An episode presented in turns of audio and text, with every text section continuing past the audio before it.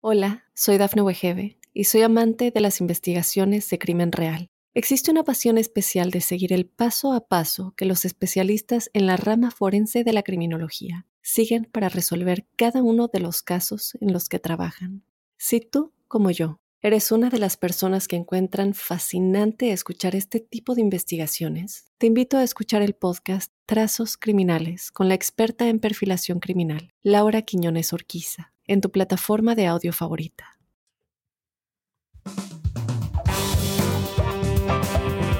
Hola, buenos días, buenas tardes, buenas noches. Los saluda el sargento Cornejo y Samuel Bernal. Muy contento de estar aquí con un montón de preguntas, aprovechando que estamos platicando con el sargento. Hoy vamos a hablar de qué pasa si alguien eh, te acusa de algún crimen que tú no cometiste. Digamos, este, se enoja tu señora contigo y se dan unos arañones o tu novio, que el tóxico. ¿Y qué pasa en corte cuando, cuando sucede eso? ¿Qué más, Sammy? Eh, principalmente eso, como que hay mucho la duda de, oye, eh, mi mujer podría rasguñarse a sí misma y llamar a la policía y decir, ah, me están maltratando y me llevan y me encarcelan o qué pasa en esos casos. Además, vamos a hablar de eh, otra pregunta muy común es en centros comerciales. Vamos a hablar un poquito del robo. ¿Qué pasa si alguien se guarda algo en la bolsa ¿no? Y, no, y no lo paga? Y también en los estacionamientos podemos dejar a los niños. Sí, ahorita viene el frío, después viene el calor y a veces el problema es de los dos. Hubo un caso donde una, una pareja se fueron a, la montaña en invierno y se pusieron muy románticos. Se salieron del carro y dejaron a un bebé en el carro con el calentón prendido a todo lo que daba. Porque según estaba frío afuera. Pensaron que ya con eso estaba. Pues el problema es de que se fueron y cuando regresaron, está tan caliente dentro del carro, el bebé perdió la vida. Entonces tienes que tener obviamente cuidado eh, y más que nada es el tiempo, pero bueno, entonces em, lo, primero, lo primero. Lo primero, lo primero. ¿Qué, ¿Qué pasa si alguien te acusa de algo que no cometiste? y, quiero ser eh, respetuoso y cauteloso con esto porque la violencia doméstica existe, ¿verdad? Y hay personas que son víctimas de eso y no les creen cuando van a reportar que que su esposo, su cónyuge, su pareja, eh, no importa en qué tipo de relación estén, eh, está abusando de ellos ya sea emocionalmente, sexualmente, físicamente, de cualquier manera, financieramente. entonces quiero primero que nada dar eh, respeto a eso y de lo que vamos a estar hablando no son de estas víctimas, son simplemente de casos eh, criminales y de cómo hacer eso. Si eres víctima de violencia doméstica, no importa dónde estés en el país, puedes llamar al 1-800-799-7233. 1-800-799-7233 y puedes recibir ayuda. Eh, puedes recibir ayuda en español y hay más de 200 otros idiomas que tienen la línea está abierta a las 24 horas del día y es una línea nacional. Entonces, no importa en qué ranchito o en qué metrópolis vivas en Estados Unidos, puedes recibir ayuda. Y podríamos empezar definiendo un poquito qué es la violencia doméstica, cómo la podríamos explicar. Sí, mira, eh, la, violencia doméstica ah, obviamente es entre parejas ah, que están en una relación íntima. Eh, esto puede ser parejas homosexuales, pueden, puede ser parejas heterosexuales, eso no importa, pero que donde hay eh, una relación, una relación eh, típicamente entre dos personas ah, y hay una relación íntima. En Colorado, cuando hay un crimen de violencia doméstica, eh, dice específicamente que tiene que ser un crimen ah, donde una de las personas comete un crimen contra la otra persona con la intención de hostigarlo, alarmarlo, molestarlo. Ah, y que tiene, y esas personas están en una relación íntima. Ahora, por lo general, si hay una relación sexual, es una relación íntima, no importa eh, si, si, vivas juntos, si son novios, si nada más se juntaron una vez y ya, ya después de que hay algún tipo de relación sexual, al menos que sea obviamente un tipo de abuso, ese tipo de cosas, ¿no? Si hay una relación entre ellos ya se considera eh, para esta ley violencia doméstica si hay crímenes después de eso. Pero no siempre tiene que haber una relación sexual para que haya violencia doméstica. Pueden ser novios que tengan eh, un tiempo juntos y no eh, tengan relaciones, pero sean novios. También se puede considerar violencia doméstica.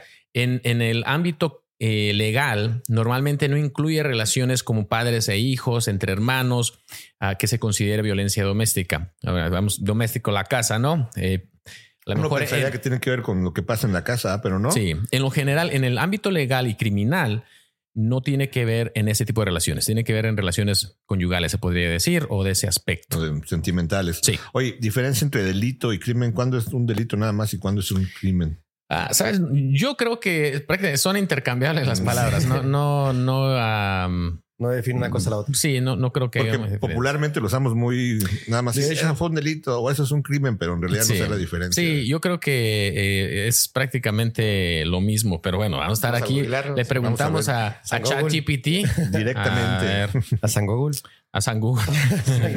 Yo así de entrada me da la impresión como que delito fuera algo Más que grave. no es tan, no más bien como que delito no es algo tan grave, pero crimen es algo ya Ah, muy sí, grave. perdón, sí. Vamos a ver qué tan cercano eh, está mi, mi percepción de eso con la realidad para usar más correctamente los, A los ver. términos. Vamos a preguntarle al ChatGPT 4. Ah, que es el más nuevo. Es la inteligencia artificial para los que Ah, yo Sí, no todavía. entre crimen y delito.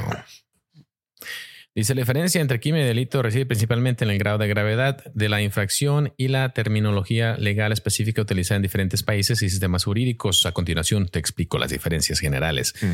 Eh, un crimen es término, término utilizado a menudo para referirse a infracciones graves, especialmente aquellas que implican violencia. Los crímenes suelen ser considerados como una ofensa mayores y pueden incluir actos como asesinato, violación o robo a mano armada.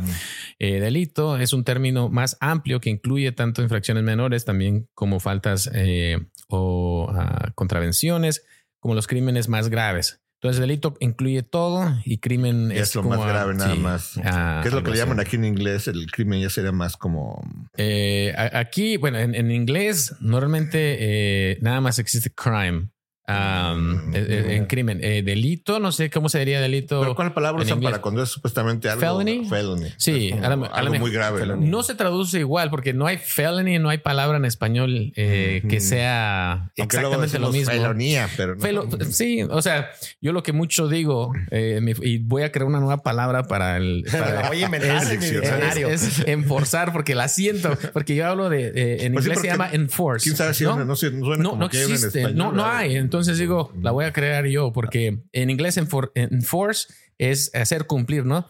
Pero habla de fuerza Ajá. y que tiene, y yo digo, bueno, fuerza y fuerza, fuerza, y ya me lo invento ahí. Forces y Entonces, cuando, cuando escuchen, cuando me escuchen decir enforzar, lo que estoy tratando de decir es hacer cumplir la ley. A la fuerza. Así es que Ok. van a tener eh, su diccionario extra para el Sí. podcast, ¿no? Entonces, bueno, ya que definimos más o menos lo que es violencia doméstica, ¿qué pasa si es posible que la mujer llame? Eh, bueno, en el caso, vamos a ver primero, en el caso de que no estuviera pasando, que no realmente alguien la está agrediendo, pero ella le dice a la policía, oye, este pelado me está agrediendo, ¿se lo llevan o qué pasa? ¿Qué hacen en este caso ustedes? Sí, mira, le- les explico un poco de cómo se debe investigar un crimen de violencia doméstica. Eh, el problema es de que muchos oficiales, ya sea por falta de experiencia, por falta de tiempo, por mal humor, yo no sé, a veces no hacen el trabajo que deberían de hacer. Cuando entreno oficiales, les siempre les recuerdo la importancia de hacer preguntas a las dos personas. Eh, si, si tú, Sammy, estás acusando a, a tu pareja Job y, Dame la mano, dame la. Se dice, si fulanito está Sí. acusando a fulanito. Ah, fulanito. Sí, sí, Ah. sí, sí. Ah, Sí, si punto A está acusando a punto B, esto es lo que el, el error número uno que cometen los oficiales es que toman la declaración del, del que está acusando y no hablan con el acusado ah, antes de tomar una decisión. Eso está mal. Ah, ya nada más llegan y lo arrestan. mm, Entonces digo, no, no, no, no, no. Todos tenemos el derecho a permanecer callados. Entonces, si yo puedo ir a hablar con Job y Job dice, yo no quiero hablar contigo, perfecto. Ok. Entonces yo voy a tener que tratar de ver la evidencia de que me está dando el uno y a ver si es suficiente para hacer un arresto. En Colorado, la ley exige un arresto si hay causa probable que ocurrió un crimen entre eh, cónyuges o, o de violencia doméstica. No me da opción. Si, si hay suficiente información para decir que probablemente pasó un crimen, ahí lo tienes que tengo que hacer un arrestar. arresto. Entonces ahí es problema uno, que muchas veces los oficiales se sienten obligados a hacer un arresto porque algo pasó. Y eso puede ser tan sencillo como un empujón. Sí, claro. Ok, porque... eh, Esa ah, agresión, ujú. esa agresión es tu cuerpo, sí, ¿no? Es- sí. Eh, Entonces, un empujón... ah, Ya te puede meter en problemas. Sí. Yo he sabido de casos de parejas de que de repente Se él, la- ajá, que le dio un jalón y que ella llamó a la policía y que se lo llevaron al Sí. bote y que se metió en un problemón. Tiempo, tiempo, por ejemplo, supongamos que el chavo agrede, a- agrede a, la, a la chica y la chica por miedo no lo dice y después de tres semanas o un mes ya dice, oye, pues no, si quiero denunciar lo que hace tres semanas me golpearon. ¿Es válido? Eh, Es menos, es menos probable de poder comprobar qué qué pasó, ¿no? Pero Sí, yo creo que se va a contestar solo la pregunta ah, ahí, Sí, ¿no? porque Hola, soy Dafne Wegebe y soy amante de las investigaciones de crimen real. Existe una pasión especial de seguir el paso a paso que los especialistas en la rama forense de la criminología siguen para resolver cada uno de los casos en los que trabajan. Si tú, como yo, eres una de las personas que encuentran fascinante escuchar este tipo de investigaciones, te invito a escuchar el podcast Trazos Criminales con la experta en perfilación criminal, Laura Quiñones Orquiza, en tu plataforma de audio favorita. Ok, entonces, primero es dar la oportunidad a los dos de hablar. Muchas veces están en la misma casa, no llegas y hay un problema. Y es fácil, pero a veces no, a veces son problemas entre el ex, ¿no? Y todavía se considera un, un caso de violencia doméstica. Ah, entonces, que fue a recoger los niños y que me arañó o que no sé qué, y él ya no está ahí y ya los oficiales están buscando simplemente para arrestarlo. Uno como fiscal tiene que primero eh, respirar profundo. Yo lo que les recuerdo es, para un policía, llevar a alguien a la cárcel no, no es, no es algo nuevo, no es algo grande, no es algo tan importante en su día. Pasa mucho. Pasa yo sí, entonces, al día puedes tener varios arrestos. Entonces Mm. voy, sabes que sí, pues te meto al, te meto a la cárcel, ya es, tú te las arreglas con el juez. Y yo escribo un reporte, te doy una citación y ahí, ahí sigue el caso. Pero para la persona acusada, Es traumático, ¿no? Es Te cambia la vida. cárcel, especialmente para una persona de bien, especialmente para una persona que no ha hecho algo malo y aunque haya hecho algo pequeño, sea como sea, te afecta, ¿no? Ya no puedes ir al trabajo. Ahora tienes una orden de protección que no te deja poseer armas, que no te deja tomar, que no te deja acercarte a tus hijos, que no te deja O acercarte a tu esposa. Tienes que dejar de tomar si estás en un caso así. Eh, los casos de violencia doméstica te van a poner una orden de protección. Aquí en Colorado te van a poner una orden de restricción donde no vas a poder ah, consumir alcohol ni poseer armas. Y si te cachan después con una chela, directo al bote. Sí. Sali- salir del país y cosas así no te, no te prohíben o del estado. Puede- sí te pueden prohibir. Es que muchas veces en las películas y estamos en investigaciones no puedes salir del condado así. Sí. Y es bien eso. Enterarnos de esto porque muchas veces cuando hay, por ejemplo, problemas de controlar las emociones, es importante saber todos los problemas en que te puedes meter, a veces por un empujoncito, por un Sí. jaloncito. Así que también Por no respirar 10 quienes, segundos. ajá, quienes tengan problemas en controlar su emoción, también que se acerquen a ayuda profesional para ver cómo les pueden ayudar a, a- a relajarse en esos momentos, ¿no? Porque los puede llevar a problemas serios. Sí, sí, ah, sí. Ahorita vamos a hablar un poquito, yo creo que de eso en el segundo segmento. Entonces, ah, cuando tenemos el, el, ah, la investigación ahí, ¿no? Eh, primero hablar con los dos. Segundo, recordar que el arresto es algo serio y que estás privando a alguien de la libertad y eso tiene que ser importante para uno. Aunque, eh, especialmente cuando ya tienes 5, 10, más años siendo policía, un arresto Es simplemente no es algo que te afecte el día. Tú vas, lo dejas al bote y ya te vas a echar tus taquitos. O sea, no es algo Mm. muy grave. Entonces, Como uno premiado, tienes que conscientemente decir, no, esto es importante. El llevar a alguien al bote es algo importante. Ok. Después de ahí tienes que asegurarte de, de ver qué evidencia hay. El problema de esto es de que no siempre le vas a atinar Claro. vas a cometer errores. Si tiene uno que ir a veces eh, al lado de la libertad más que lo otro. Entonces, si es algo muy cuestionable, no hagas un arresto. A lo mejor sí pasó, ¿vea? pero no está Sí, la señora herida, no está acuchillada, no está, o sea, hubo, se alegó que hubo un empujón, ¿no? Pero no se puede determinar, Y tú es, no es que es estabas bien ahí. delicado porque me estoy tratando de poner ahorita, por ejemplo, en los zapatos también de un policía que le dicen eso. Tampoco es fácil a veces decir, bueno, pues no vio ninguna evidencia y me voy, los dejo, porque qué tal si es cierto que está en peligro la persona, va a caer en tu conciencia si después sí pasa algo. y Algo sí, peor, ¿no? Que- algo, ¿no? Sí, am, una, una persona una vez me contó de un caso donde ella estuvo sufriendo violencia doméstica y dice que han terminado un, un- un pleito grande y estaba eh, toda moreteada, estaba lastimada, llamó, pero colgó. Entonces, cuando la policía va porque cuelga a alguien, normalmente nada más siempre vamos a responder porque no sabes si pasa algo, ¿no? Llegó el oficial a la puerta y he hecho un desastre, abre, ¿no? Y el oficial, ¿está todo bien? Sí. Y el oficial agarra y se va. Ok. Ah, y ahí son fallas que hacemos nosotros, ¿no? ¿no? Sí. tener una buena intuición, ¿no? ¿En cuántas películas no hemos visto esa escena? ¿no? La neta, está la pasando neta. de repente alguien que actúa muy bien, abre la puerta. Con la y- fusca de un lado. Ajá, no, todo está bien, oficial. Sí, Fue solo una falsa me pegué con una puerta. Y uno así como, que vea a la víctima, que vea la víctima. Me Sí. pegué con la puerta, ¿no? Acá. Ah, eh, eh, y esta era la víctima, la que abrió la puerta, no fue ni el otro. Wow. Sí, entonces, Sí, sí, sí, sí. bueno, fallamos. Entonces, no, no hay excusas para eso simplemente, pero sí es la realidad del asunto. Entonces, si hay, si estuve en, en una, estaba dando una charla en, en Miami eh, y una señora me estaba preguntando eso. Dijo, tuvimos un caso y los oficiales hicieron un arresto y, o sea, si había pasado y si no estoy ahí es difícil porque obviamente tú sabes lo que te pasó, pero yo no vi nada. Exacto. Yo solamente estoy escuchando tu relato y el relato de la otra persona que dijo, yo no le hice nada. ¿Y a quién le crees? No? Entonces tienes que, Ujú. después de tomar la declaración, eh, los oficiales deberían de buscar quién probablemente es el, el agresor principal. No siempre quién empieza, pero eso tiene que contribuir. Entonces, digamos, llego y está A y B. Y A es Samuel y B es Tom. ¿Tú crees? Sí, guau. y, y- y- y luego, este A está hecho un des- desastre, ¿no? Sangrando, moreteado, despeinado, ro- ropa toda eh, Rota. y- rota. Y acá, güey, O como, sea, o, o sea, o sea, Job, Me tocó pegarte. Job. Job, así como que bien pedo, ¿no? Y, y Job dice, no, es que Me también a mí me pegaron, ¿no? Importa. Y ¿Quién está tan- más Sí, quién está más madreado. O sea, y eso es en general. O sea, es- no te puedes pasar, aunque empiece alguien un, un pleito con otra persona, no te puedes pasar además. Entonces tienes que ver eso. Pero sí, es importante llegar.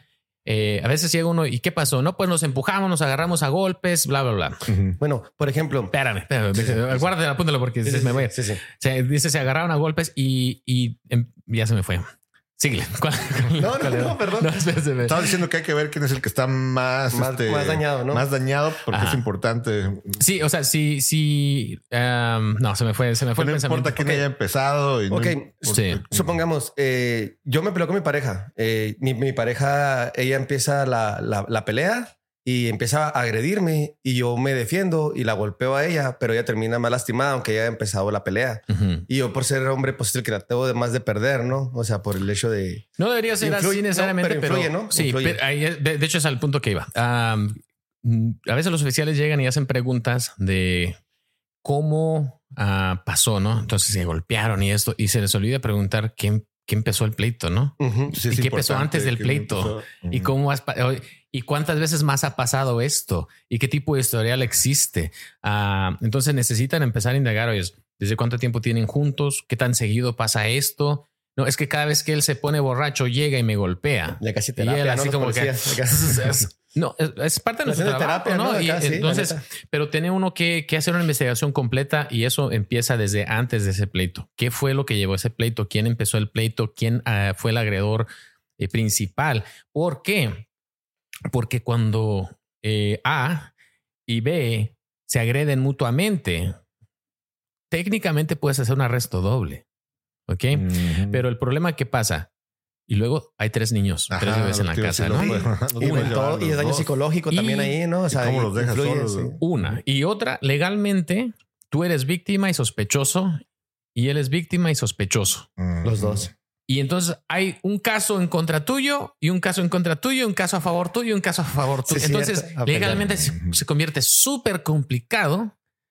Eh, y hay veces que se necesitan hacer, pero debería uno como oficial indagar un poco más para poder determinar quién tuvo más la culpa, se podría decir. Ahora, generalmente los hombres son más fuertes, físicamente agreden más a las mujeres. Las mujeres generalmente agreden verbalmente más al hombre y viceversa.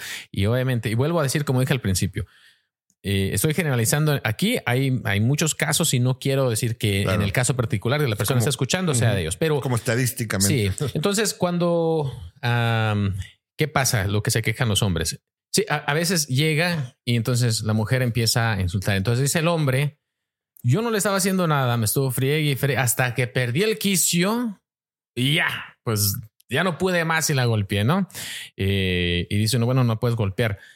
Yo creo que en general ninguna de las dos cosas están bien. El problema es de que el que la idea de perder es el que agrede físicamente más que el que agrede verbalmente. Que es más fácil de probar. Sí, sí. Y bueno, eh, yo creo filos- si filosofamos que duele más un golpe o un insulto, no sé, Claro, pero, pero en la realidad, en, en el ámbito legal, el decirle alguna mala palabra o al darle una trompada en la cara va a ser más peor la peso la trompada. Entonces, y esto también puede pasar viceversa, ¿no? Puede ser que eh, a lo mejor el hombre llegue y moleste a la mujer, la mujer lo golpee, como sea. Si tú te encuentras en esa situación, aléjate, vete. Muchas veces llega uno porque se están gritando, ¿no? Y lo primero que uno lo dice como policía, queremos que se separen, se vaya a otro lado, te damos raite a la casa del amigo, lo que sea, y luego no se quieren ir. Legalmente uno no los puede obligar a que se vayan, no, los puedes- no ha cometido un crimen todavía y no pueden salir de la casa. Lo que le dice uno, si no te vas, vamos a regresar probablemente más tarde, ¿no? Y a lo mejor nos vamos a llevar a alguien aquí, evítense, evítense eso, pero ah, tenemos que tratar de, de ver de qué forma podemos eh, bajar eso, porque si ya llegas al punto de que pierdes el control, por ese 30 segundos que perdiste el control, puedes durar meses en la cárcel, eh, puedes perder eh, la custodia de tus hijos, puedes eh, perderte el, el poder poseer armas, el poder tener alcohol. Eh, eh, a veces puedes perder tu trabajo dependiendo de qué estés haciendo con eso. Te complica la vida. Entonces tenemos que pensar antes de que pase eso. Y ah, como ya dijimos, busquen ayuda si les suele pasar de que pierden el control. Pero así como un tip, yo creo, eh, expresa la mano. Ahorita lo que he visto que recomiendan mucho los profesionales es de que cuando estés enojado, te apartes, como dices tú, de la situación. O sea, te salgas, te vayas al patio, te vayas al garaje, donde sea. Y eh, aceptes que estás enojado. O sea, digas tú, sí, a ver, estoy enojado yo por esto, no tú mismo que, que te concientices de que estás Sí. enojado. Y la clásica respiración, así, respira profundo. ¿Sabes? Y dicen que no tiene que ser ni tan. A veces, como verse cinco pies de distancia y con que cambie el panorama de vista y Ya. pueda respirar, es a veces lo suficiente. Sí. Ah, normalmente no quieres volver a hacer contacto por lo menos 20 minutos. Tómate 20 minutos y si sabes que va a continuar, Sí, porque luego entras en un círculo vicioso y se van enojando más los dos Sí, y más sí, y más. sí, y más. crece la bolita. Tienes que romper ese círculo. Sí. Pero bueno, ahorita que regresemos vamos a hablar ahora sí de qué, qué- cómo se maneja un caso cuando te acusan falsamente, ¿no? Y, y- y qué puede pasar en corte y cómo te puedes preparar para eso, porque sí pasa de que alguien lo, lo acusen eh, de mala, mala manera. Y también hablar de qué deben hacer cuando es válido, ¿no? Eh, y que no tengan miedo a acusar. Acusarlo, exactamente. Bueno, ahorita volvemos. Hola, soy Dafne Wegebe y soy amante de las investigaciones de crimen real. Existe una pasión especial de seguir el paso a paso que los especialistas en la rama forense de la criminología siguen para resolver cada uno de los casos en los que trabajan. Si tú, como yo, eres una de las personas que encuentran fascinante escuchar este tipo de investigaciones, te invito a escuchar el podcast Trazos Criminales con la experta en perfilación criminal, Laura Quiñones Orquiza, en tu plataforma de audio favorita. Ya estamos de vuelta. Ok. Bueno, eh, ¿qué, qué, este, qué, pasa eh, cuando te acusan falsamente? Oh, Tienes que ser honesto contigo mismo porque llegan a corte, llegan con la policía y no, yo no hice nada, pero tú sabes que sí hiciste algo. Si sí hiciste algo, sabes que vas a tener que tener las consecuencias que Claro. lo que hiciste. Ahora, lo que importa mucho es documentar lo que está pasando. Los oficiales, digamos, si hay arañones, los oficiales tienen que eh, o deberían tomar fotos. Ah, y si no hay fotos, todavía también se puede alegar un poquito de que, bueno, la falta de evidencia, ¿no? Importa mucho si hay unas arañadas cuando son eh, propias o cuando alguien más te la hizo, ¿no? Entonces, yo agarro y me araño así. ¿En Se qué ve. manera va a estar el arañón, verdad? Y es fácil. Y luego, normalmente, si, si digamos una mujer es arañada por el hombre, No. normalmente los hombres No usan eh, ese. No es que sea imposible, pero generalmente el hombre va a usar un- una mano cerrada, una cachetada abierta o un empujón, ¿no? Ujú. Am, entonces, no que sea imposible, pero a pensarle. Entonces, ok, tiene un arañón, déjame sus uñas, ¿no? Sale que tiene las uñas bien comidas hasta adentro. Am, todo eso es importante, todo, todo eso de documentar, porque a veces los oficiales en el momento no hacen la decisión correcta y bueno, te llevan al bote y ya tienes. Entonces, después va, va a haber un proceso. No hay forma rápida de quitarte esto de encima. Muchas veces empiezan a, a- se pone una orden de restricción. No puedes contactarla. ¿Y qué hacen? Le llaman, ¿no?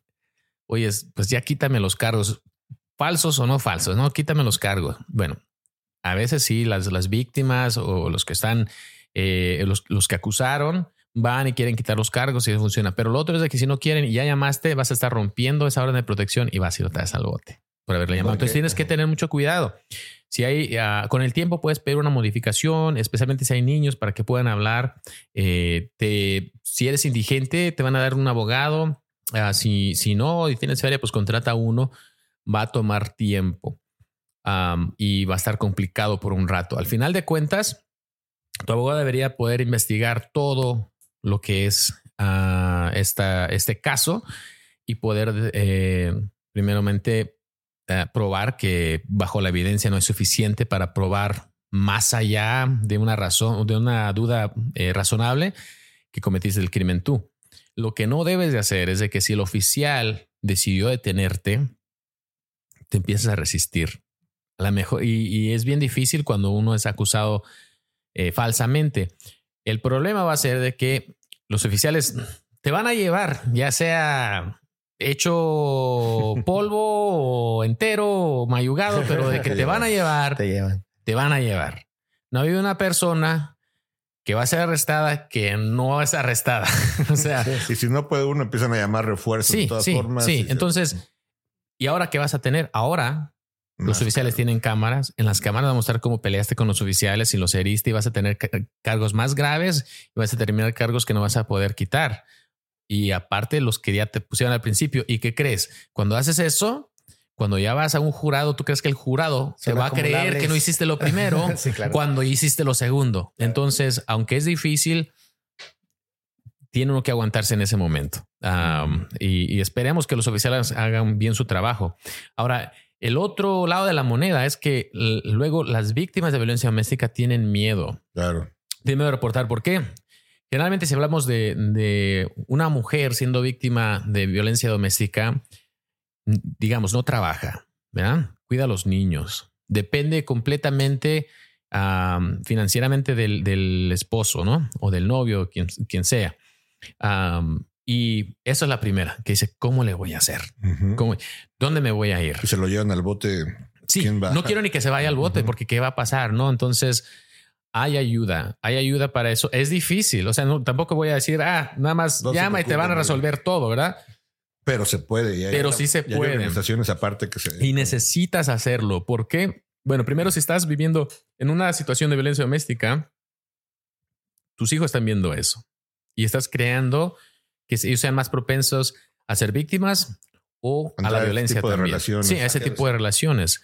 Aparte, en el momento que estás ahí, no sientes tú que hay una salida y ves todo oscuro, pero sí hay. Y cuando sales vas a tener una mejor vida, va a estar más alegre, va a haber salida. Ujú. Te, créeme lo que va a haber salida. Las personas salen de esto. Lo más, más difícil es tomar la decisión de hacerlo. Es lo más difícil. Todo lo demás ya va a ser así como costa abajo. Sí, y que estén conscientes de que hay organizaciones que se dedican a eso, que con gente que trata ese tipo de casos todo el tiempo y que les dan, por ejemplo, saben cómo esconder a la víctima, eh, saben Sí, en dónde sí. les dan un refugio, a veces los ponen en un hotel, eh, les ayudan económicamente mientras ven cómo salen de esa situación. Yo, yo pienso que debe ser como estarte em, presente de que estás en un problema, ¿no? O sea, porque muchas veces posponemos, ¿no? De que, ah, no, pues sí, hoy me fue, no me fue tan mal y ya mañana a ver cómo me va. Y yo pienso que ese, ese tipo de personas son las que van eh, posponiendo realmente y yo creo que es la decisión, ¿no? De tomar, como dice Carlos, de que decidir y saber que tienes un problema y que quieres salir de ahí, ¿no? Y tienes que salir luego porque aparte eh, las cifras muestran que va escalando la violencia, ¿no? si se van dejando, claro, claro. El, el que abusa va incrementando a veces la, la violencia. Sí, sí, y, y se, se, va a ver en, en, miles de maneras. Y el problema es de que no siempre va a estar pasando esto. ¿eh? Y es ahí donde dice, ah, pues es que hoy la pasamos chido, pero ya mañana me golpeó otra vez, ¿no? Sí, man. Y ahora, eh, hay el riesgo luego que, que, las víctimas dicen, pero es que no me van a creer lo que pasó porque pasó hace tres meses. Bueno, de- depende. Ah, si, es, si hay un patrón, si hay mensajes donde te están, o sea, hay, hay, hay otra evidencia que se puede usar. Y más que nada, digamos, si fuera el peor de los casos, que sabes que la verdad no hay nada de evidencia que se pueda hacer, por lo menos puede salir y no va a continuar La violencia contra ti. O sea, Ujú. si ya no se puede de otra manera, por lo menos puedes parar. Ah, pero sí hay, hay casos que se pueden investigar aunque sean fríos, aunque es más difícil. Es más fácil si llamas, llego, está la casa, la, la televisión quebrada, tres hoyos en la pared, él bien borracho y tú lastimado. Obvio. ¿verdad? Obvio. Ya tres meses después ya no, no existe eso, pero todo se puede investigar. Ah, y por lo menos puede salir de, de ese ciclo, que es lo más difícil para que una persona haga. Ujú. ¿Podrías repetir la línea de ayuda para las Sí. personas que Pueden llamar eh, las personas que, que sean víctimas de violencia doméstica al, a- aquí lo tenía, permíteme. y también busquen en su área qué organización se dedica a ayudar a las personas Sí. con- que son víctimas de Ah, mira, es un 800-799-7233 o también puedes mandar un mensaje de texto eh, con la palabra START, S-T-A-R-T al 88788, 88788. Am, y también puedes ir al el, el thehotline.org eh, y esto también es una línea en, en internet donde puedes hacer un reporte por eso si es que no tienes un En teléfono. caso de que, o que no puedan hablar porque las están escuchando, ¿no? Y Sí. pueden escribir. Sí. pueden escribirla. Sí. y mencionar también que no es la mayoría, pero también hay casos de hombres, ¿no? Que, que, suelen ser Ah. las víctimas. Lo que pasa con los hombres es que no lo reportan y por eso se, se- se- sí, por, por un montón de Pena, razones, sí, ¿cómo puede pena, eso sí, me- sí, que me me- pegaron. Um, y también hay violencia entre relaciones del mismo sexo y a veces esas también no se van eh, reportadas de la misma manera. Entonces, no importa tu situación, si eres víctima de eso, lo primero es poder sacarte ahí para que estés en un lugar seguro. Eh, si estás viviendo en esto, probablemente tienes eh, tiempo de que ni cuenta te das lo que se siente estar fuera de una relación tan tóxica, Ajá. donde te sientas libre de Ujú. respirar, ¿no? es- Esto es estar Mm. bien. Sí. Y a veces empieza gradualmente, o sea, empiezan Sí, con poco poquito, poquito. empieza la relación, te empiezan a hablar feo, te empiezan a hablar con, con palabras este, eh, fuertes, te empiezan a gritar, después ya no quieren que salgan, te quieren controlar cómo te vistas, no te Tu quieren dinero. tu dinero, te quieren... ¿Dónde ah, sí, a veces hay personas que hasta trabajan, pero tienen que entregar todo su cheque. Eh, después empiezan eh, con un empujón, luego empiezan con un golpe. Ay, discúlpame, se me pasó la mano. Ya la otra te No, dan dos o tres. Y en el tiempo estás viviendo una, una vida miserable. Sí. Am, Mm. y Una, una, una pregunta, por ejemplo, si, si estás en, una relación y, este, y tienes agresión, pero solo es verbal, por ejemplo, supongamos que el hombre siempre está agrediendo a la mujer. Como abuso psicológico. Siempre, abuso psicológico, exacto, exacto. Eh, no hay manera de comprobarlo, o sea, porque dices tú, oye, pues no me ha- nunca me ha agredido, nunca me ha golpeado físicamente, pero realmente pues tengo una agresión psicológica. Eh, es más, yo sé que es más difícil comprobarlo, pero en caso de comprobarlo, ¿procede igual a una, una agresión física, a una agresión verbal o, o se mantiene como riña o se mantiene como, ¿cómo sería ahí? no hay, no hay una, no hay una ley Que y, y, sabes, este, yo estuve debatiendo con alguien sobre esto de que cómo se escribiría una ley así, ¿no? Porque es fácil medir el golpe en tu cara. ¿Cómo mides el golpe en el alma, en, en la mente? Que En también es, es muy, Claro. eso, o sea, su- suena así Suena como... hasta más feo porque eso se recuperan sí. más, no se recuperan Ah, tan peladas. y, que un y- y chingazo. digamos, a lo mejor puedes tener algún profesional que, que, que diga, no, esta persona está traumada, pero va a haber otro profesional que va a tener una opinión diferente en la defensa. Entonces es muy difícil poder catalogarlo de, de una forma legal, donde digas, bueno, ah, tanto es crimen y porque también si, si me enojo y te digo, ah, vete a la chingada. Bueno, a lo mejor fue un daño, a lo mejor no, Sí, pero ¿cómo, cómo, cómo, sí, o sea, cómo puedes eh, medir tener- eso. medir Y eso? cuando es físico es más fácil porque dices, bueno, si te incapacita tanto tiempo. es Y no estoy diciendo que eso está bien, simplemente es la realidad. Entonces, pero difícil. si estás viendo una situación así, salte de la situación. Más ¿ok? pelada. A lo mejor no vas a tener recursos eh, criminales, ¿verdad? Donde, la- la- o- donde una persona puede ser arrestada, Sí. pero tan siquiera quiere salir de esa relación, ¿no? Hay Ajá. muchas cosas que las personas pueden hacer que no son buenas, que no tampoco son ilegales, ¿no? Entonces, eh, lo importante ahí es salir de esa relación. Yo, yo pienso que entonces ahí más bien sería buscar una ayuda, pero no tanto policíaca, sino psicológica, ¿no?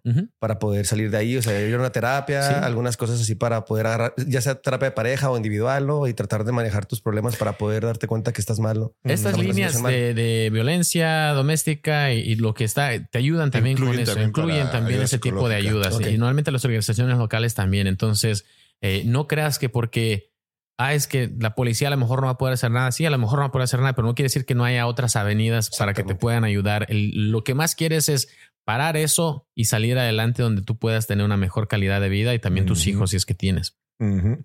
Ok, pero sí es importante que menciones eso porque eh, Psicológico, ¿no? ¿no? ¿Cuántas personas no les pasa así, no? Que se sienten tan mal y no saben si es algo que pueden eh, Ayudar obtener ayuda. o- pero Sí. sí. la hay. Sí, exactamente, sí lo hay. Y bueno, vamos a un O vamos a un descanso. corte. Cuando regresemos, ¿qué vamos a hablar? Vamos a hablar de los robos en tiendas, en supermercados que han sido, pues como que han aumentado, tal vez con la inflación y con las fechas y está afectando a muchas tiendas. ¿A qué se arriesga la gente que hace esto? Ok. Hola, soy Dafne Wegebe y soy amante de las investigaciones de crimen real. Existe una pasión especial de seguir el paso a paso que los especialistas en la rama forense de la criminología siguen para resolver cada uno de los casos en los que trabajan. Si tú, como yo, eres una de las personas que encuentran fascinante escuchar este tipo de investigaciones, te invito a escuchar el podcast Trazos Criminales con la experta en perfilación criminal, Laura Quiñones Orquiza, en tu plataforma de audio favorita.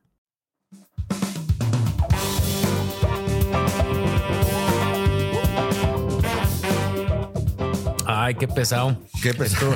Ya se me acabó el café. Ah, ¿otro qué? ¿Otro qué? ¿Otro qué? pues, yo creo unos- que cafecitos o qué? lleguemos unos ¿Unos cafecitos cafecitos. o qué? Sí, sí. Oye, entonces, ¿qué pasa en eso? Porque es muy común. Yo he visto, he leído que muchas tiendas tien- tienen pérdidas millonarias por la gente que se roba cositas. Sí. ¿Qué pasa cuando agarran a alguien robándose algo?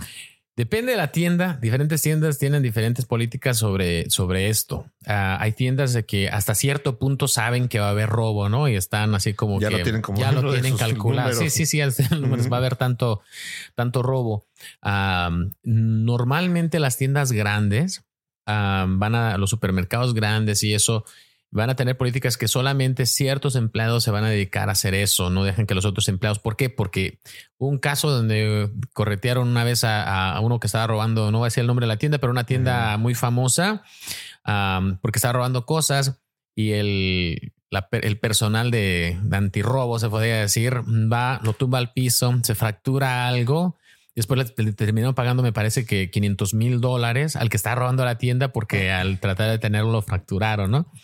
Y uno decía, ay, no manches. Ah, Pero, eh, pero así pasa. Entonces, las tiendas tienen mucho, dicen, prefiero perder sí. 500 mil dólares al año a perder mucho una más, a estar pagando la demanda Sí, y todo a, eso. a mí sabes que me tocó ver una vez en, en Denver, eso ya hace un par de años, pero eh, entré a una tienda en un área que pues eh, es como que se da mucho la delincuencia y de repente vimos cómo agarró alguien sus bolsas eh, y salió de la tienda y la, la empleada nada más se quedó viendo y dijo pues sí. Sí. pues, modo. y pues tiene razón porque ¿Para qué me meto en no va a arriesgar la vida por una bolsa a lo que están llevando y los que roban lo saben pues como Sí, que- y normalmente el, el, gerente de la tienda eso les dice también que no intervengan Pues claro. en eso. Pero lo pueden reportar. La mayoría de las tiendas tienen cámaras. Luego, muchas veces esta gente no nada más lo hace una vez, ¿no? Entonces hay diferentes cosas. Seguido uno responde a llamadas de tiendas donde están robando hasta menos de 100 dólares o hay gente que se va con un carrito lleno, ¿no? Dice uno, bueno, no tienes dinero y estás comprando, robándote comida para tus hijas. No, son televisiones, son electrónicos, son cosas que no son necesarias. Ah, Y lo dicen es que no tenía dinero. Sí, pero tampoco necesitas esa televisión de 65 pulgadas, ¿no? Ah, pero entonces, ¿qué, af- ¿cómo afecta?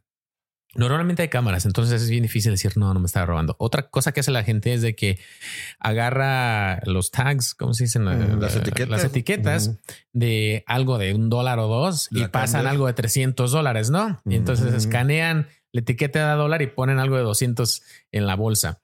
Ah, obviamente también esto sí es robo. Ah, si estás en la tienda eh, y te escondes algo en tu persona durante el tiempo que estás en la tienda, sin que haya salido todavía, se puede considerar robo. Mm. Ah, le llaman concealment of goods. Ah, entonces te echas algo a la bolsa, ¿no? te puede considerar y ya es grave. robo. y es- Pues depende de la cantidad de lo que estés robando. Normalmente el, el- el crimen de, de robar de una tienda tiene que ver con la cantidad que estés robando. Si te robas un dólar o si te robas un millón de dólares, va a cambiar de delito a crimen. Mm. Ah, Ah. Que tomen en cuenta también en, en el, en el autocheck, así cuando tú, tú pagas en, en la maquinita solito, eh, que hay cámara que está grabando. Hacia arriba hay una cámara No, y te, te ajá, graba por todos lados, ¿no? la Y lo que misma- estás pasando y todo. Exacto. Decir un secreto. A ver. Las máquinas tienen No cámaras tienen. adentro del código, ¿no? Yo no sé por qué, pero esas cámaras eh, en la tienda que están hablando, que he tenido casos, no tienen acceso a esa cámara por No privacidad. Tienen las otras de arriba y esa te estás viendo tú, pero esa no graba No para después. Es nomás para asustar a la gente para que piense que están grabándola y para que Bueno, se saque de pedo. depende. Eso no es en todos lados. Claro. Sí, sí, sí. Eh, eh, es dependiendo. Y, que no se cambiando. yo he escuchado incluso abogados que dicen si es posible, mejor ni uses esas maquinitas porque es muy difícil probar ese tipo de casos quién tuvo la, Sí. la razón. Sí, pero al final de cuentas, te digas, te robaste 30 dólares, te cacharon. Vamos nuevamente, dependiendo del oficial, tratamos de evitar arrestos por cosas menos de mil dólares o menos de dos mil dólares. Ah, te vamos a dar eh, una citación y vas a tener que ir a corte después. Esto te afecta machín Oh, sí, te quedan. porque te queda en Récord. récord y después cuando buscas un trabajo o Ahí buscas sale. un dónde vivir y te hacen, te hacen un background check, ahí va a salir que roba. Y yo no sé nadie por qué. tener a alguien que Pero roba la, sí, o sea, la gente comete errores, ¿no? Pero ¿no? sí, entonces es ahí donde le tienes que pensar de cuánto te va a afectar en el futuro. Si verdaderamente necesitas esos 20 varos que te vas a ahorrar, mucha gente no es ni que los necesites ya como mañana. "Ah, Por la sensación o el sistema ¿no? los debe, ¿no? Y A mí me ha pasado que me ro- ah, no. Una vez fui a la tienda, Ah, la no guitarra, sé cómo Guitar me Center, eché- ¿verdad? Ah, cómo me- en las bocinas. Las bocinas Eh, que agarraste ahora. me eh, no sé cómo me lo eché ni dónde me lo eché en la chamarra, no me acuerdo qué era. Y llego al carro y saco y digo, Y hijo eso, me, me regresé a y así como que raro, como que voy entrando así como no me vean, me voy directo, escaneo y pago y me vuelvo a salir así como que no se hubieran, no se hubieran dado cuenta, pero Ujú. yo me acuerdo una vez, yo tenía 10 años y iba pasando, a, fui a, a una tienda y agarré unos M&M's y se me antojaban. De los amarillos. agarré y me los llevo, ¿no?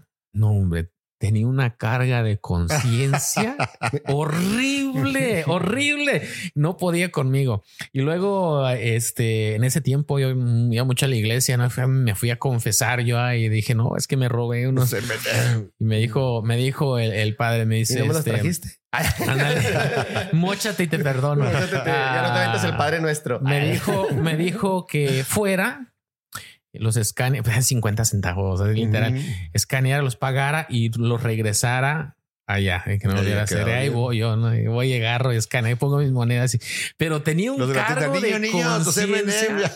los dejaste Sí, aquí. te- me acuerdo todavía, me acuerdo como si fuera y hace, uf, y hace un montón de años ahí eh, que pasa. Entonces yo no sé, em, no sé, hay, gente Pasa, que le pasa. vale, ¿verdad? Que se meten Ujú. a robar a carros, que se meten a robar a casas y digo, ¿cómo?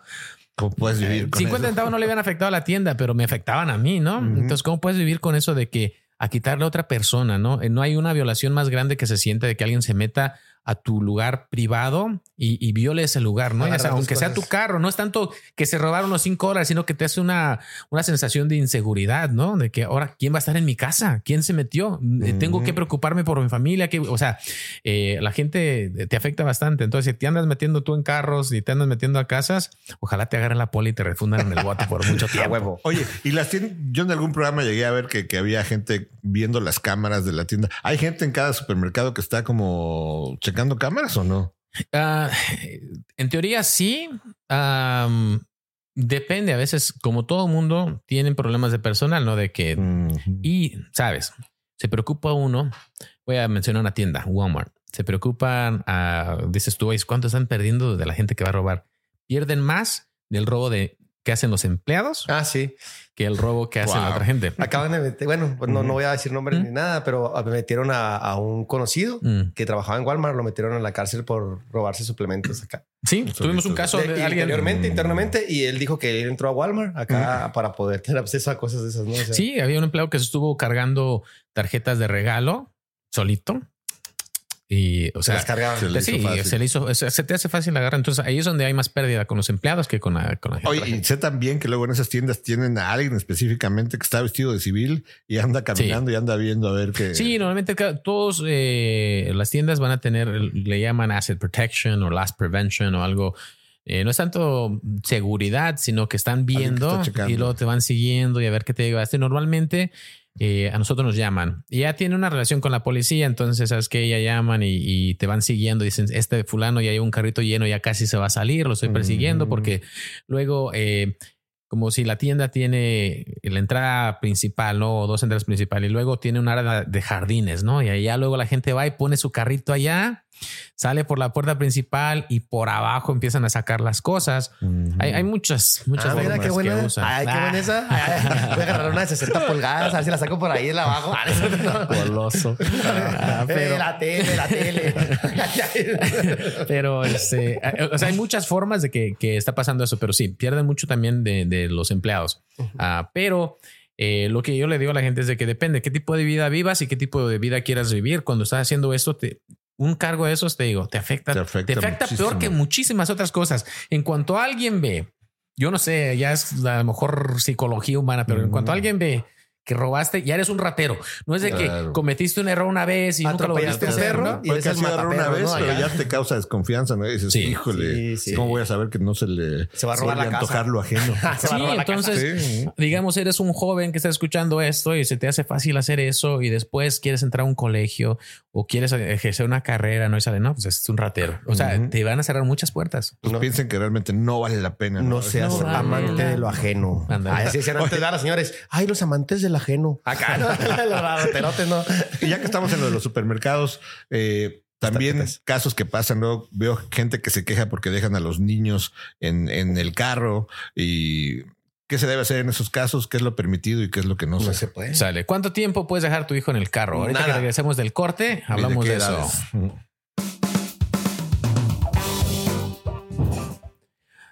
Ok, Hop, ya no hice el café, ¿eh? Si quieres, no, sí, se lo saben. Se iba a escuchar, pero sí. Ah, a ver, este, lo que van a escuchar a, a continuación va a ser sonidos de una cafetera que donde Hope está haciendo un cafecito. El barista. Eh, eh, ok, estamos hablando de Muchas vas, vas al súper y ahí ves que te dicen tus niños, ay papá, yo te espero aquí en el carro. Ay, bueno, lo debo dejar, no lo debo dejar. O, o vas en el estacionamiento y de repente ves unos niños, debes romper el vidrio o no. ¿Qué se debe hacer? Sí, mira, eh, normalmente en, la ley sobre abuso infantil eh, prohíbe poner a, un menor de 16 años en una situación donde una persona razonablemente pudiera decir que está en peligro, aunque no le pase nada. Entonces, bueno, te pregunto a ti, ¿cuán- ¿cuánto tiempo vas a estar en la tienda? El problema también luego la gente dice, voy a entrar y salida y luego se encuentran al compadre o a la comadre y duran dos horas hablando, ¿no? Y O hay "Ay, se me pasó". en la Sí. caja. Entonces yo creo que varios factores tienes que considerar. ¿Cuántos años tienen tus hijos? ¿Son autosuficientes? ¿Se pueden bajar ellos solos si es necesario? ¿Saben cómo quitar el candado del carro? ¿Qué temperatura está afuera? Ya sea eh, temperaturas extremas de las dos. ¿Está muy frío o está muy, caliente, no? Como el caso que platicabas, ¿no? Sí, sí. Entonces, eh, todo eso van a ser factores para esto. Si es en el verano y tienes un bebé y lo dejas en el carro, yo diría que en cualquier lugar va- se va a considerar probablemente un abuso infantil. Especialmente el carro está apagado. el aire- acondicionado. Sí. Ah, yo no recomiendo, especialmente para bebés, que los dejen así. ¿Por qué? Porque no sabes si puede dejar de funcionar el aire. Y el bebé no puede hacer nada. ahí. Y sí, y a veces también lo que pasa es de que cuando el carro, el aire acondicionado, el carro se va moviendo, va agarrando aire y va funcionando bien. Pero cuando el carro simplemente está parado, no siempre funciona, no hay, no hay suficiente flujo de aire para, para que se mantenga suficiente frío. Entonces, vives en Arizona, está 120 afuera y deja de funcionar y tú estás adentro ya echando chisme con la comadre. tu hijo puede perder la vida. Entonces, a infantes no los recomiendo que los dejen en el vehículo en ningún momento. Hay casos Eh, bien tristes que parece mentira, pero se les llegan a olvidar a veces. este, Sí, sí. Estaba el niño ahí. ¿no? O se los olvida en la casa, llegan a la tienda y, ay, canijo, el y el niño.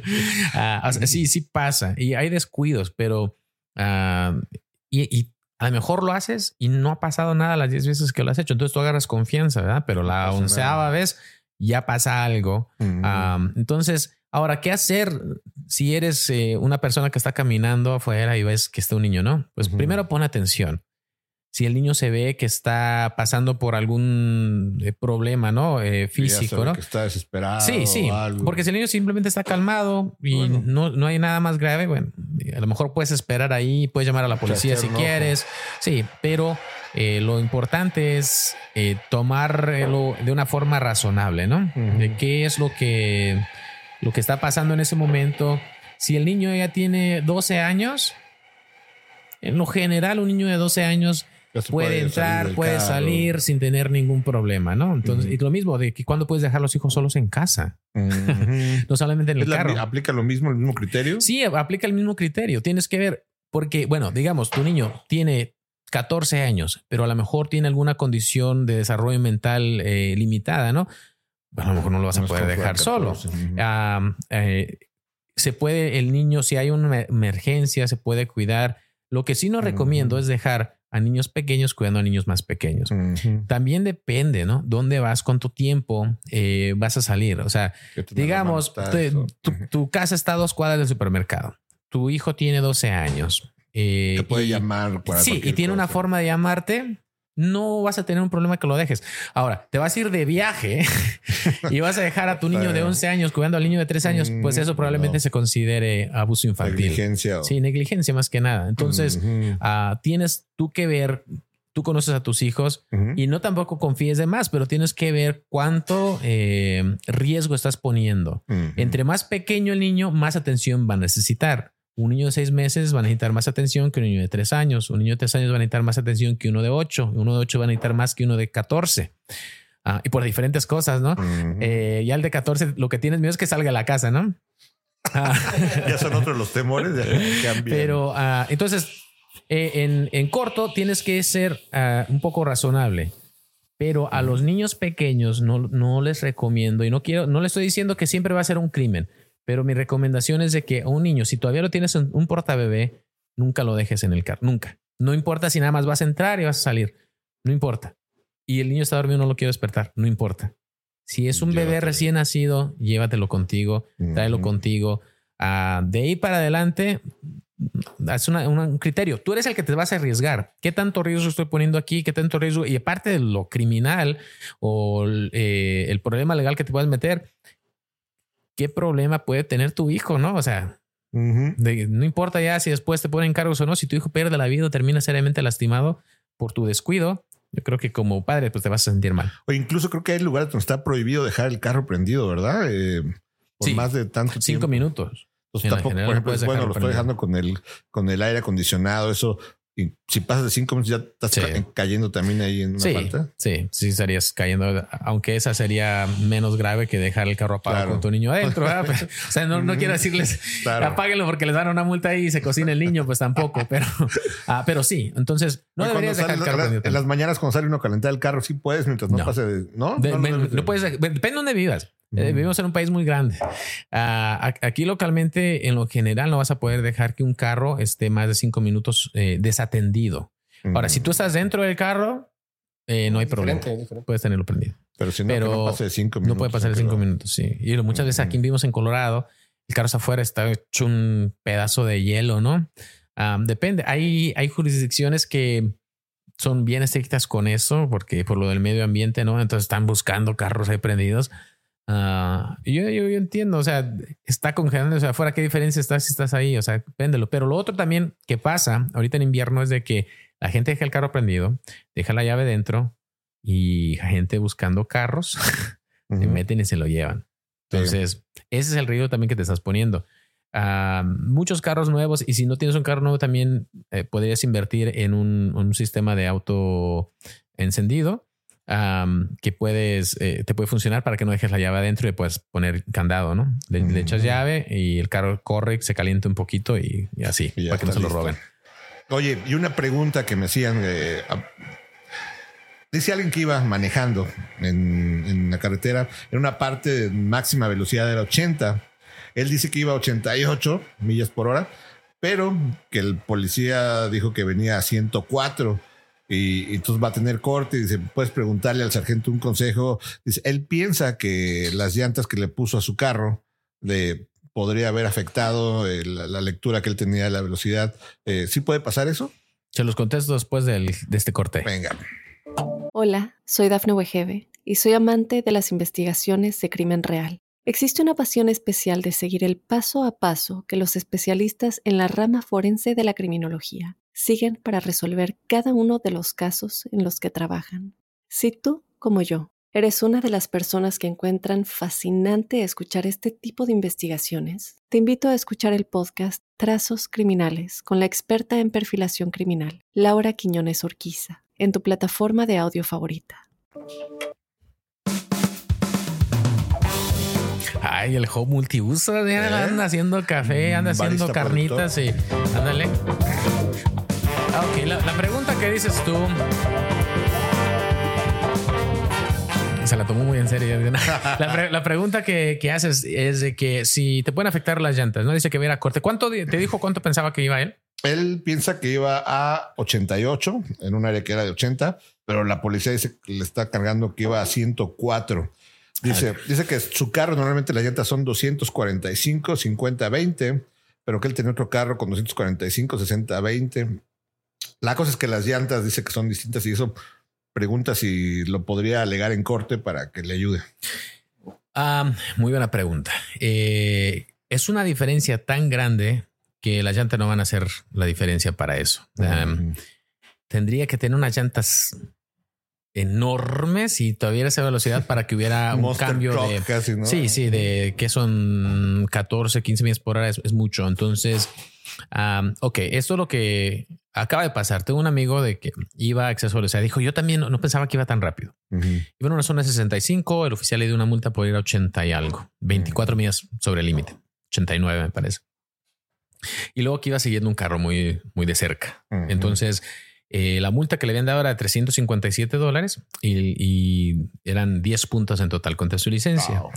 Normalmente si la paga se quitan dos puntos, entonces si la pagaba iba a quedar con 8, puntos en vez de los 10. Me llama, me dice, oye, este, Carlos, este, tengo, pues me acaban de parar, ¿no? Yo no pensaba que iba a esa, a esa velocidad y pues voy a tener los 10 puntos, ¿no? Y entonces, digamos, eh, en Colorado tienes 12 puntos para 12 meses. Ya tendría 10 puntos. Ponle, si lo paga en los 20 días, se lo reducen a 8. Mm. Después se descuida en un año y se pasa un alto y lo paran, son 4 puntos. Entonces podrías tener con, terminar con licencia suspendida. Entonces le dije, ¿sabes qué? Te recomiendo que vayas a corte. Cuando vas a corte, por lo general, ya sea vas a tener la oportunidad de hablar con un fiscal o te van a hacer una oferta en la ventanilla cuando, cuando vayas. De una forma u otra te van a hacer una oferta. ¿Por qué? Porque no se quieren a juicio, ¿no? ¿Cómo qué ofertas hacen? Eh, por ejemplo, llegamos ahí, le reducieron el de velocidad de 6 puntos a 4 puntos y le, le redujeron el costo de eso. Entonces, en vez de decir que iba como de 20 a 24, salió como si iba de 10 a 19 sobre el límite. Y la infracción de seguir muy rápido, que era de 4 puntos, la reducieron a un a una infracción de vehículo defectuoso que termina siendo a dos puntos. y también con una multa más, más pequeña. Entonces, no hicimos nada más que ir a... No tenía, no estaba obligado él a ir a corte. Ah, oh, y también tenía la opción. ¿Cómo sabes cuando estás obligado cuando no? Ah, no te van a dar la multa y te va a decir que nada más no, te van a una fecha que tienes que ir. Mm. Y cuando te dan la multa que puedes pagar, pues te va a indicar ahí que puedes pagar la multa y no tienes que ir a corte. Te estás, declarando culpable. Lo que pasó ahí es de que, bueno, no hicimos nada más que fuimos a corte. Y le dije, tienes que ir para ver si te reducen más que el costo, los puntos, porque es donde tienes riesgo de tu licencia y ahí sí se convierte en algo grave, ¿no? Entonces, el simple hecho de ir, llegamos, fuimos a la ventanilla, dijeron, ok, mira, tu opción es, te puedes declarar culpable y... Te trabajamos esto. Te trabajamos esto, te podemos reducir esa la oferta que tenemos. Entonces, por ir a corte, en vez de pagar 357, pagó 244. Ujú. Mm, 100 y tantos diferencia. Y le Y bajaron dos puntos. en vez de terminar con 8 puntos de pagado, que eran primero 10 a 8, terminó con 6. Ujú. Entonces, y no, lo único diferente fue eso. Si yo hubiera estado en ese caso y es algo que me va a afectar más, porque probablemente sí va a la velocidad, ¿no? A lo mejor yo diría, bueno, vamos a llevarlo a algún tipo de audiencia. O, normalmente lo de tráfico hace una audiencia más que un juicio, donde el oficial va y presenta la evidencia y tú estás ahí y eso ante un juez y el juez decide. Yo en lo personal tengo mucha experiencia con eso, bueno, aparte de, ser policía y eso, instructor de radar, instructor de láser, eh, que son los métodos que se usan para la velocidad. Entonces, donde se alega, si él llega y dice que son las llantas, no le van a hacer caso. Eso dice que nada más poder hacerte ser- unas dos millas. Sí, por, mucho, a lo mejor unas cinco, si así ya fuera al extremo, pero ah, de todos modos, el- la velocidad es la velocidad. Entonces, no importa Lo que tú veías. si en- tienes un defecto en tu vehículo donde no está leyendo la velocidad, el, el punto es de que tu carro va a tanta velocidad. Entonces, no puedes argumentar porque vamos hablando en un podcast pasado de, la- de que la mayoría de los delitos necesitan una intención, ¿no? Un- Una necesitan.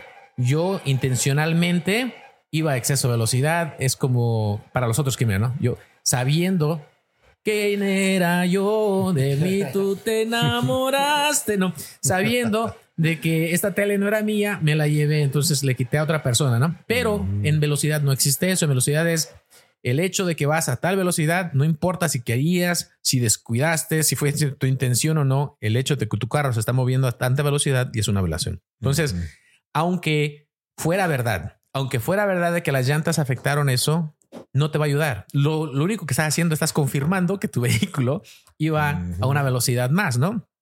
Como se pelean esos casos es de que eh, el oficial tiene que probar. Y si escuchan el otro podcast hace como unos dos, tres, explico todo lo del radar y todo eso para que, que sepan cómo funciona y más o menos lo que uno alegaría ah, en, en corte. Pero eh, no, fue, no es que sea imposible, tendría que ver el tamaño de sus llantas, pero no creo que ese argumento le ayude en lo absoluto. Pero el ir a corte simplemente le van a hacer una oferta hacer ahí. y, y ahí. Y si no, pues que puede pedir un juicio pues, y, y el oficial que prueba la velocidad que iba a ver, a ver cómo le va. Hay veces que tienen pruebas. La mayor parte de las veces tienen la prueba, tienen forma de probar que ibas a tal velocidad. O... Eh, la mayoría de las veces es testimonio, pero el testimonio no nada más es- debe ser. Ah, pues yo miré el radar, el radar dijo que iba a 90 y, y miré su carro ya, ¿no? Tiene que ser un poquito más profundo de eso. Hay varias cosas que tienen que, que estar ahí. Ah, y- pero depende. Ah, no sé cómo ha medido el radar. A lo mejor lo midió con láser. El láser de- también el radar, si le pones un botón que se llama lock y te deja la velocidad, puedes tomarle foto, ¿no? Como evidencia.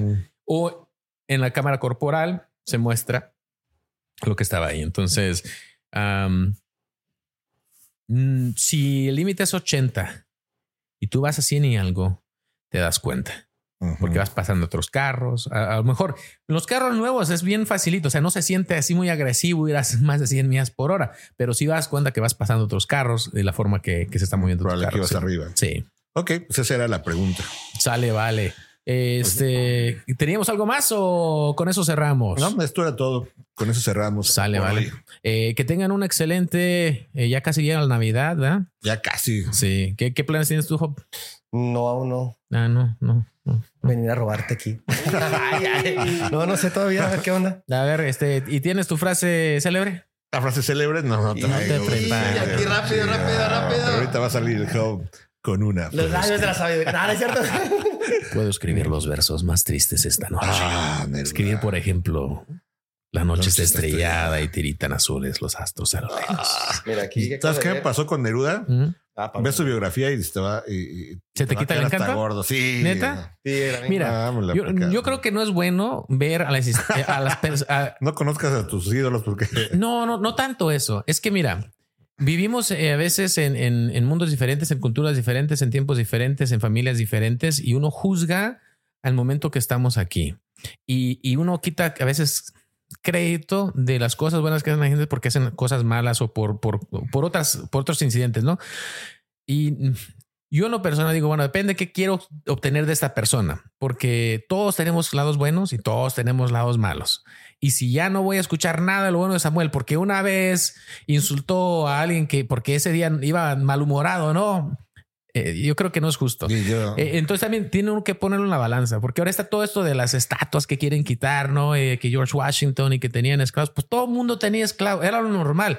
Que está bien, no, pero lo estamos viendo en un contexto de ahora a comparación de Cambia el antes, ¿no? tiempo. Cambia el Sí, tiempo. pero a ver, destruyeme a Neruda. Eh, No, en algunas cosas sí, en otras. Yo también estoy de acuerdo que una cosa es la obra y otra cosa es la persona. Pero, por ejemplo, cuando estás disfrutando una obra, como que disfrutas en este caso la sensibilidad ¿no? del poeta. Así, no Sí. manches, cómo podía haber tanta belleza este güey, y cómo mira. la expresaba. Y de repente te enteras que era bien abusivo y que Usaba lo que hizo con su hija o también. eso.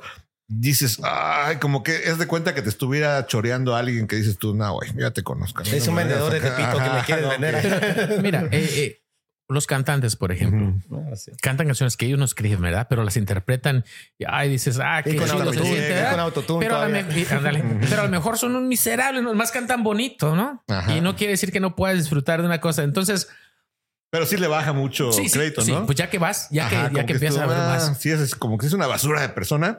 Dices, Sí. qué buena canción tiene, pero me cae. Pero sí, me cae como que es bien importante. No, pues, es bien difícil Separarlo. separar, ¿no? Sí, la parte sí. de... que es difícil es difícil. Entonces tienes que ver qué, qué es lo que estás buscando de la persona. No, es, es complicado, pero y bueno, algo más al, al- corriente. Yo creo que, que juzga uno mejor. El problema es que cuando vas a juzgar a alguien que vivió hace 500 años, cuando sí, a los tiempos de hoy Claro. puede decir, "Eon, qué lo horrible, entiendes. pero en aquel tiempo Ajá. era lo normal.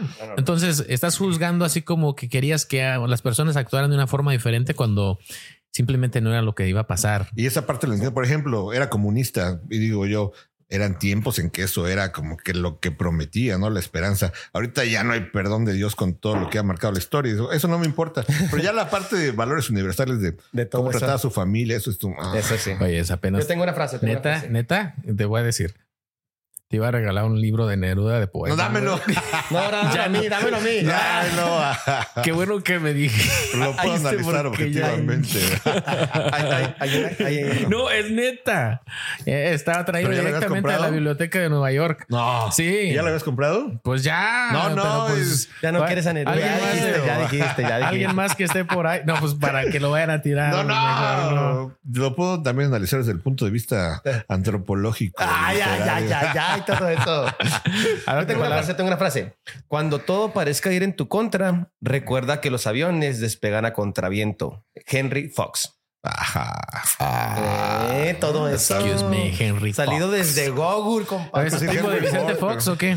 Dice Henry Fox. No sé quién es, pero. No dice- digo, es primo de Vicente Fox. ¿Sí Eh, ¿No sabes yo- quién es Vicente Fox? Sí, pero Ah. se me hace que ese es Ford. Perdón, Henry Ford. Ah, sí, yo dije Ford. ah, que a lo mejor Ford y Fox tuvieron un hijo. Sí, Ford. Y salió este poema. Ah, Henry Ford, que es el, el- el creador de los carros, bueno, de, de- de las De eh, Ford. la assembly line y de Sí. sí, sí. Ah, mi primo. Oye, pásame mi libro ya. No, qué bueno que me dijiste que, No, que digo, es un malvado. ya sé, sí. me causa conflicto, pero sigo disfrutando gran parte de sus poemas. Cuando Sí. hicieron el análisis de, de, de todas sus cosas, bueno, eso me lo platicó una amiga que estudió filosofía y letras, se llama Leslie. Es una amiga mía y está hablando de Neruda precisamente porque fue el primer libro de poesía que leyó ella.